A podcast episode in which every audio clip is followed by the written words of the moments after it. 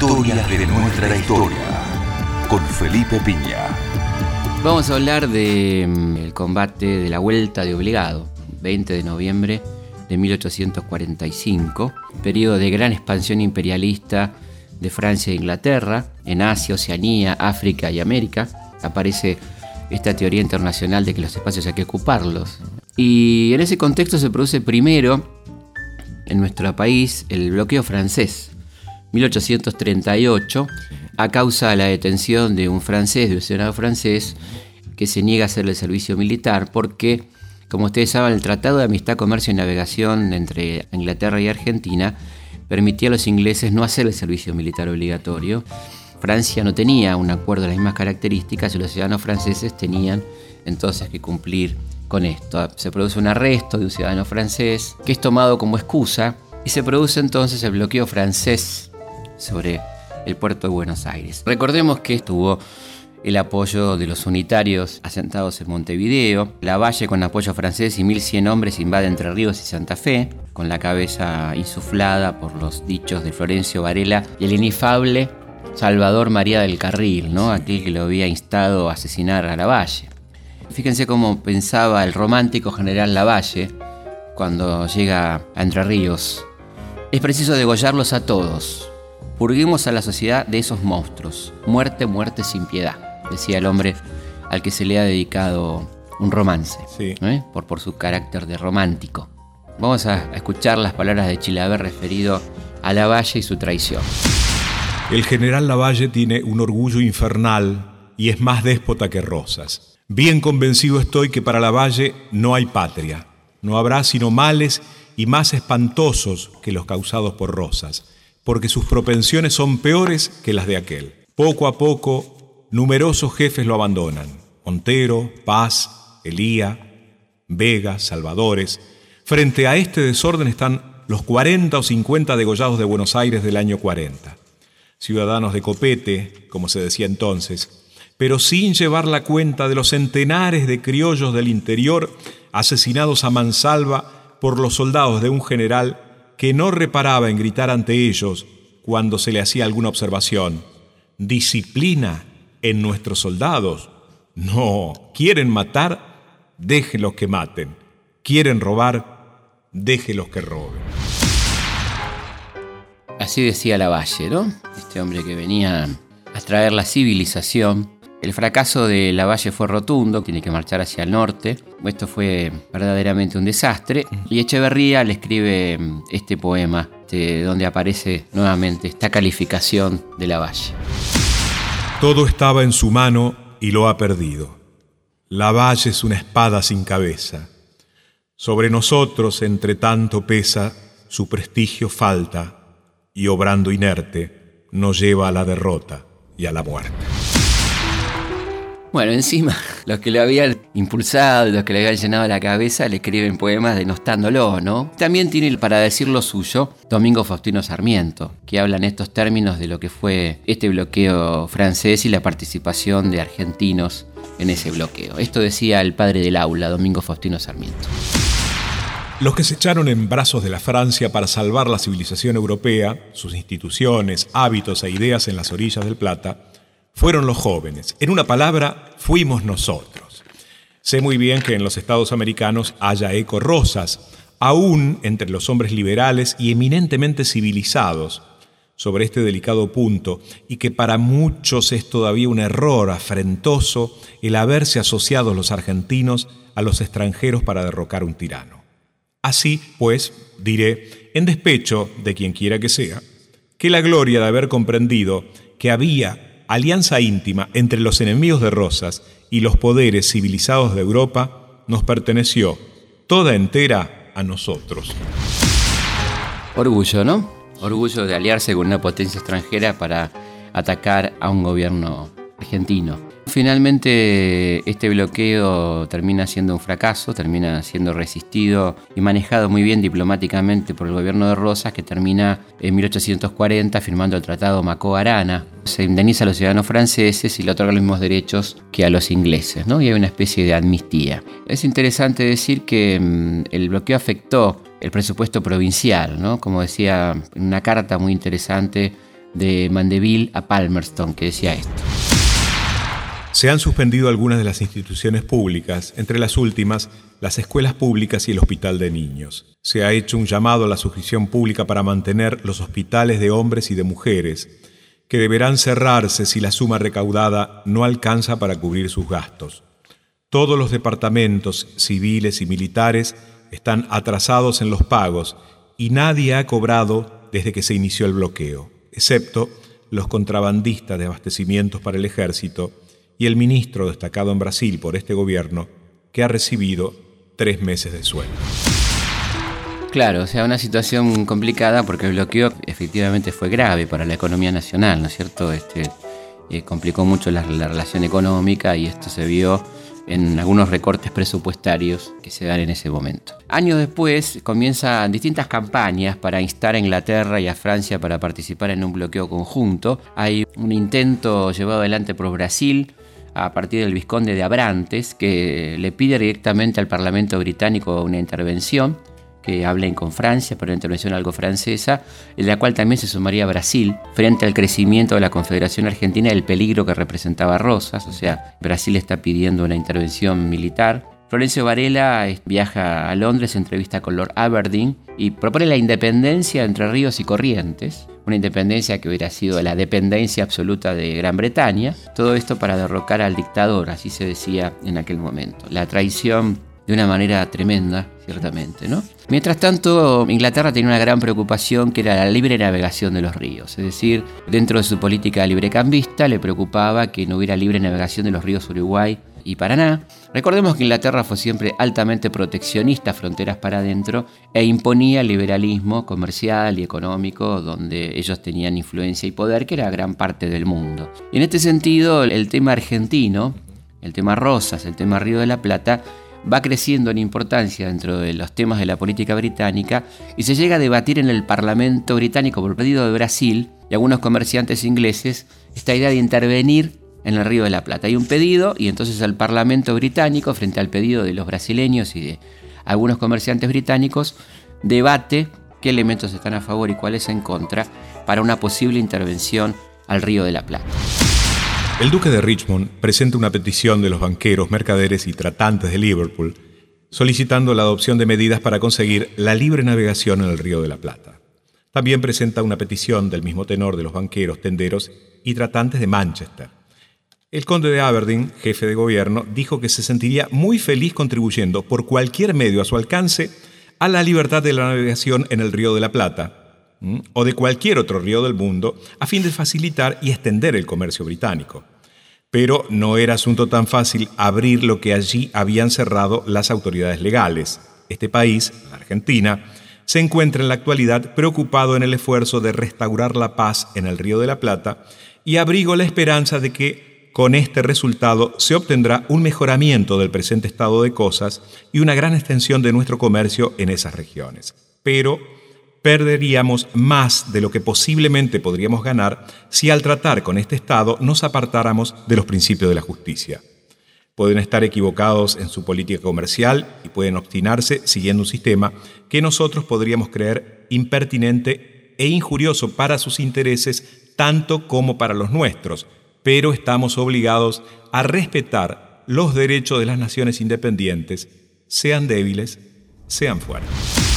Mira vos, y es interesante mm, cómo le responde el canciller Arana en la legislatura de Buenos Aires. ¿no? Recordemos que la actitud de Arana del gobierno de Rosa fue muy bien saludada por San Martín, ¿no es cierto? Que felicitó claramente a Rosas por su actitud firme frente al bloqueo. Y es importante decir que esto ocurría eh, por parte de un hombre que estaba viviendo en Francia. Y esto decía San Martín sobre aquel primer bloqueo, el bloqueo francés, en una carta dirigida a Guido, que recordemos fue el canciller, luego será el canciller más adelante, de Juan Manuel de Rosas. Este injusto bloqueo, que no dudo será aprobado por este gobierno sosteniendo la conducta de su almirante y cónsul, no me causaría tanto cuidado si entre nuestros compatriotas hubiese más unión y patriotismo que el que en realidad existe. Pero con los elementos tan discordantes de que se compone nuestro país, temo mucho que el gobierno pueda sostener con energía el honor nacional y se ve obligado a suscribir a proposiciones vergonzosas, última desgracia que puede caberle a un pueblo que tiene sentimientos de honor. Estaba hablando justamente de los unitarios, ¿no? de la presión que están haciendo.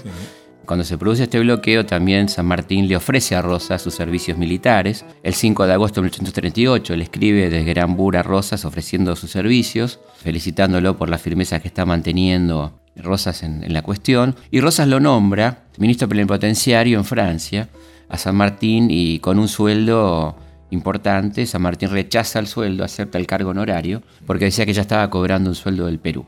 Así era este hombre. Por eso San Martín es San Martín. Eh, claro. Así que vale la pena recordar esto y cómo los unitarios ven esta actitud de San Martín. ¿Por qué San Martín es un personaje antipático para el unitarismo? ¿Y por qué San Martín tarda tanto tiempo en ser incorporado al Panteón Nacional y sus restos tardarán 30 años en ser traídos a la Argentina del 50 al 80? ¿no? Así hablaba Valentín Alsina sobre la actitud de San Martín respecto a Rosas. Como militar fue intachable, un héroe, pero en lo demás era muy mal mirado de los enemigos de Rosas. Ha hecho un gran daño a nuestra causa con sus prevenciones, casi agrestes y serviles, contra el extranjero, copiando el estilo y fraseología de aquel. Prevenciones tanto más inexcusables cuanto que era un hombre de discernimiento. Era de los que en la causa de América no ven más que la independencia del extranjero, sin importársele nada de la libertad y sus consecuencias. Emitió opiniones dogmáticas sobre guerras muy diversas, de las que él conocía también y de las que no puede hablarse sin estar al cabo del estado político y social de la actualidad de estos países. De nada de eso estaba él al cabo. El hombre que menos conocía a la provincia de Buenos Aires era él. Puede decirse que estuvo en ella solo como de paso, y eso en tiempos remotos, emitió pronósticos fundados en creencias desmentidas por hechos multiplicados, nos ha dañado mucho fortificando allá y aquí la causa de Rosas, con sus opiniones y con su nombre, y todavía lega aún Rosas tan luego su espada. Esto aturde, humilla e indigna y... pero mejor es no hablar de. Mira vos, Valentín Alcina, ¿eh? cómo se refería a nuestro libertador José de San Martín. Y es muy interesante escuchar la, respuesta del canciller argentino Arana frente a estas amenazas británicas. ¿Con qué título la Inglaterra y la Francia vienen a imponer restricciones al derecho eminente de la Confederación Argentina de reglamentar la navegación de sus ríos interiores? ¿Y cuál es la ley general de las naciones ante la cual deben callar los derechos del poder soberano del Estado cuyos territorios cruzan las aguas de estos ríos, y que la opinión de los abogados de Inglaterra, aunque sean los de la corona, se sobrepondrá a la voluntad y las prerrogativas de una nación que ha jurado no depender de ningún poder extraño. Pero los argentinos no han de pasar por estas demasías. Tienen la conciencia de sus derechos y no ceden a ninguna pretensión indiscreta. El general Rosas les ha enseñado prácticamente que pueden desbaratar las tramas de sus enemigos, por más poderosos que sean. Nuestro código internacional es muy corto. Paz y amistad con los que nos respetan y la guerra a muerte a los que se atreven a insultarlo. Bueno, esto decía el valiente canciller Arana. Y se va a producir un hecho realmente inédito. Dos marinas de guerra las más poderosas del mundo la francesa y la inglesa, otrora enemigas, de la guerra de los 100 años y tantos enfrentamientos, las guerras napoleónicas, por supuesto, se unían ahora para atacar a una nación sudamericana. Y entonces, en la mañana del 20 de noviembre de 1845, aparecen en nuestro horizonte la flota anglo-francesa que viene a querer imponer por la fuerza la libre navegación de los ríos. La defensa argentina va a estar basada esencialmente en el ingenio criollo, tratar de retener a través de tres enormes cadenas atravesadas sobre 24 barquitos, cadenas que intentaban retener en un codo del río, que es justamente la vuelta de obligado, para que las baterías instaladas sobre el barranco pudieran atacar a esta fuerza inmensamente superior en número y poder de fuego. ¿no? Esta es la estrategia que va a quedar a cargo del general Lucio Mansilla, el papá del genial escritor Lucio Víctor Mansilla. ¿no? Y ahí Lucio Mansilla dice esta arenga ¿eh? tan fuerte. Vedlos, camaradas, allí los tenéis. Considerad el tamaño del insulto que vienen haciendo a la soberanía de nuestra patria al navegar las aguas de un río que corre por el territorio de nuestra república, sin más título que la fuerza con que se creen poderosos. Pero se engañan esos miserables. Aquí no lo serán. Tremole el pabellón azul y blanco y muramos todos antes que verlo bajar de donde flamea. Bueno, así es, tratando de encender el espíritu nacional, se tocan las estrofas del himno, comienzan las baterías a hacer fuego sobre el enemigo, la lucha claramente desigual dura varias horas, hasta que la flota franco-inglesa desembarca, se apodera de las baterías, avanza, transponiendo la vuelta obligada con varias bajas. Finalmente logran pasar este lugar y llegan a, a las ciudades costeras del Paraná, donde se llevan una sorpresa. No hay poder adquisitivo, o sea, no, esta mercadería de las que vienen cargados estos 40 buques mercantes, no pueden colocar su mercadería y terminan finalmente teniendo que disculparse, teniendo que firmar una especie de capitulación. Por eso que la, victoria a la soberanía es principio de una derrota, pero termina siendo una victoria en lo que ocurre después, lo que va ocurriendo después con la flota anglo-francesa. Y esto escribía José de San Martín sobre lo que había pasado en esta vuelta de obligado.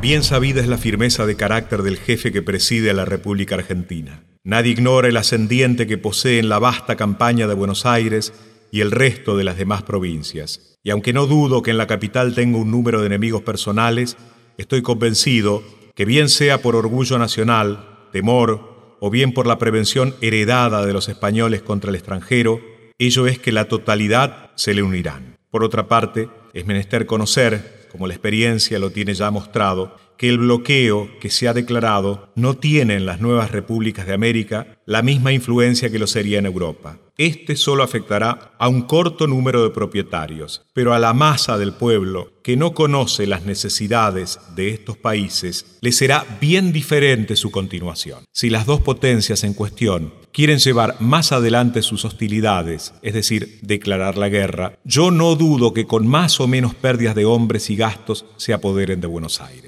Pero aún en ese caso estoy convencido que no podrán sostenerse por largo tiempo en la capital el primer alimento, o por mejor decir, el único del pueblo, es la carne. Y es sabido con qué facilidad pueden retirarse todos los ganados en muy pocos días a muchas leguas de distancia, igualmente que las caballadas y todo medio de transporte. En una palabra, formar un desierto dilatado, imposible de ser atravesado por una fuerza europea. Estoy persuadido, será muy corto el número de argentinos que quieran enrolarse con el extranjero. En conclusión, con siete u ocho mil hombres de caballería del país y 25 o 30 piezas de artillería volante, fuerza que, con una gran facilidad, puede mantener el general Rosas, son suficientes para tener en un cerrado bloqueo terrestre a Buenos Aires. Qué magistral cómo escribía este hombre, ¿no? Y además cómo daba consejos, ¿eh? desde su sapiencia estratégica de cómo debía procederse, ¿no? Todo esto una persona que estaba exiliada y que estaba muy conectada con el país, sin ninguna duda, ¿no? Mientras que San Martín decía esto, Valentina Alsina escribía esto bastante distinto, ¿no? Esta era la mentalidad liberal unitaria. Rosas ha cometido la locura de querer impedir el paso, se refiere a la escuadra anglo-francesa, con batería y buque acorazado. Locura digo porque lo es querer competir tan luego en aguas con aquellas naciones que además de la enorme ventaja de los vapores, tienen la de su tremenda artillería a lo Peixar, que Rosas y su gente no conocen todavía. Bueno, sí, claramente acá, según el criterio de Alcina, había que rendirse, ¿no? No quedaba otra alternativa. Pero fíjense ustedes lo que decía Alberdi, que era un claro enemigo de Rosas, pero sin embargo, esto decía Juan Bautista Alberdi.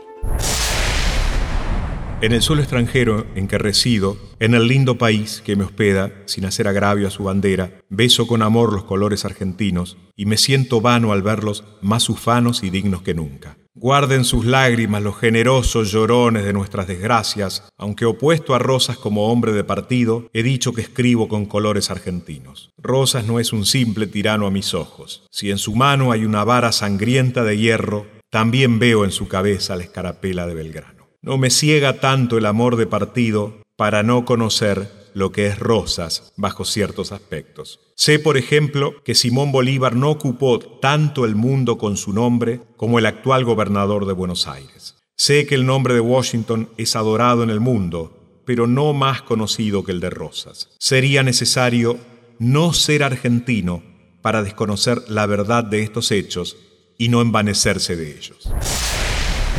Bueno, una actitud de un argentino honesto, como es Juan Bautista Alberdi, está lejos de, la actitud de Echeverría, de Lavalle, de sumarse a la invasión a la Argentina, ¿no? Aún en el exilio en Francia, en este bello país, dice él, ¿no? La historia termina con la, capitulación, firmada el 24 de noviembre de 1849 por parte del gobierno inglés, que se obliga a evacuar la isla Martín García. Por el artículo cuarto, el gobierno de Su Majestad reconocía ser la navegación del río Paraná una navegación interior de la Confederación Argentina y sujeta solamente a sus leyes y reglamentos lo mismo que la del río Uruguay en común con el Estado oriental. Es interesante cómo termina la historia, cuatro años después, en 1849, y también es bastante interesante ver la reacción de los comerciantes británicos, que firman un petitorio dirigido a Rosas en 1849, el año de la capitulación, de la firma de este tratado, Arana Southern, que dice lo siguiente. La decidida protección de vuestra excelencia a los ingleses la libertad de que ellos han gozado en la posesión de sus bienes y en el ejercicio de sus industrias y comercio, pese a todos los acontecimientos, les infunde un ferviente anhelo de que vuestra excelencia siga al frente del gobierno. De lo contrario, su retiro sería no solo una gran calamidad pública, afectaría también a los principales intereses de los residentes británicos.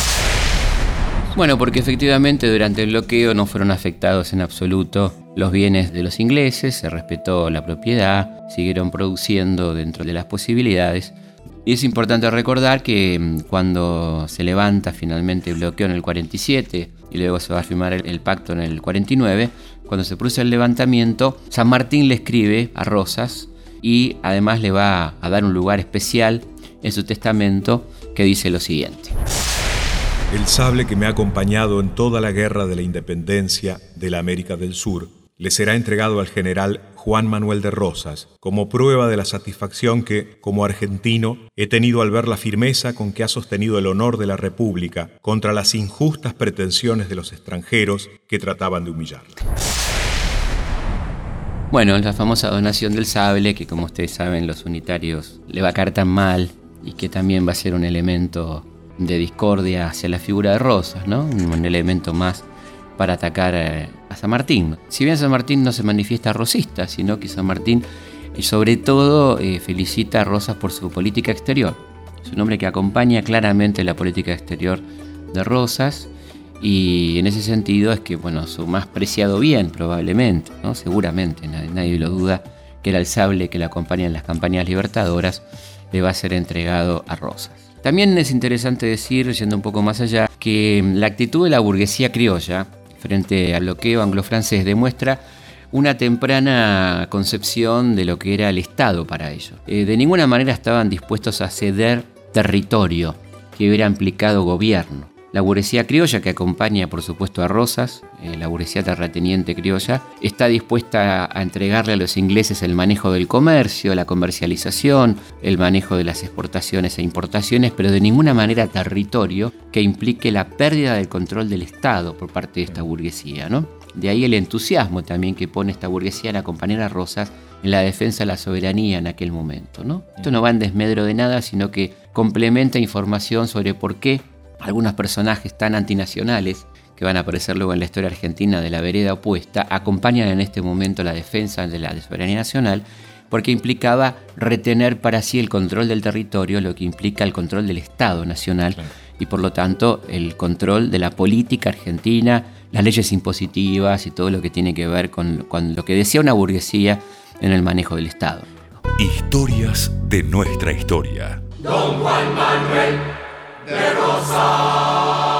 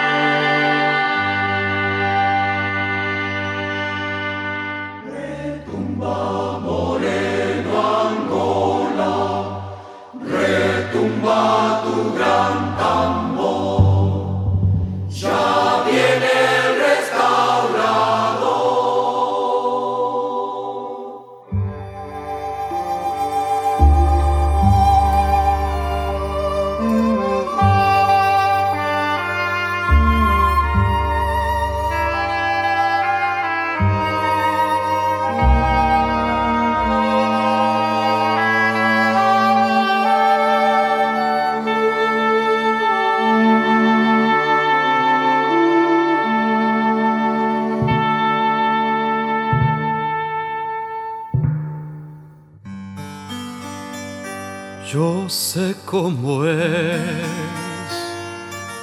el rostro de la gloria. Yo fui el poder, pasaron por mis manos las vidas y las muertes de la historia de 25 discutidos años. Me odiaron y me amaron allá en mi tierra. Mi nombre está prendido en las guitarras y el vino peleador lo desentierra cuando la voz desata sus amarras.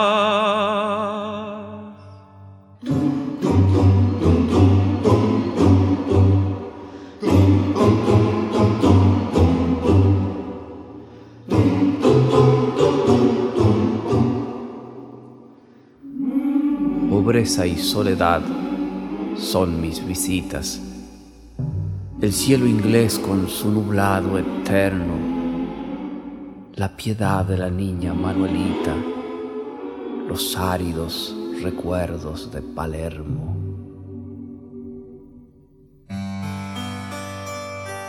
Estos prados cortados por los setos y estética atmósfera anglicana, no me abruman jineteo en secreto por la ancha tierra sudamericana.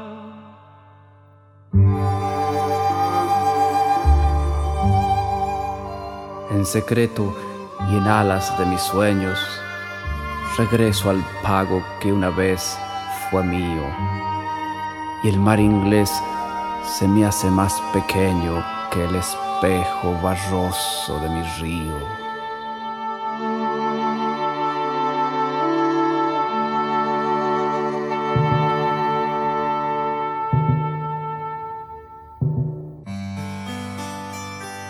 Vacante y montarás la tierra mía yo la domé como un sotereta pampa y enseñé a las catorce tolderías una testarudez llamada patria.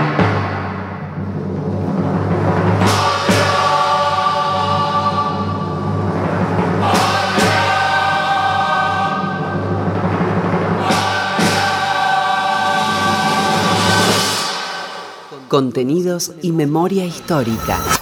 Radio Nacional.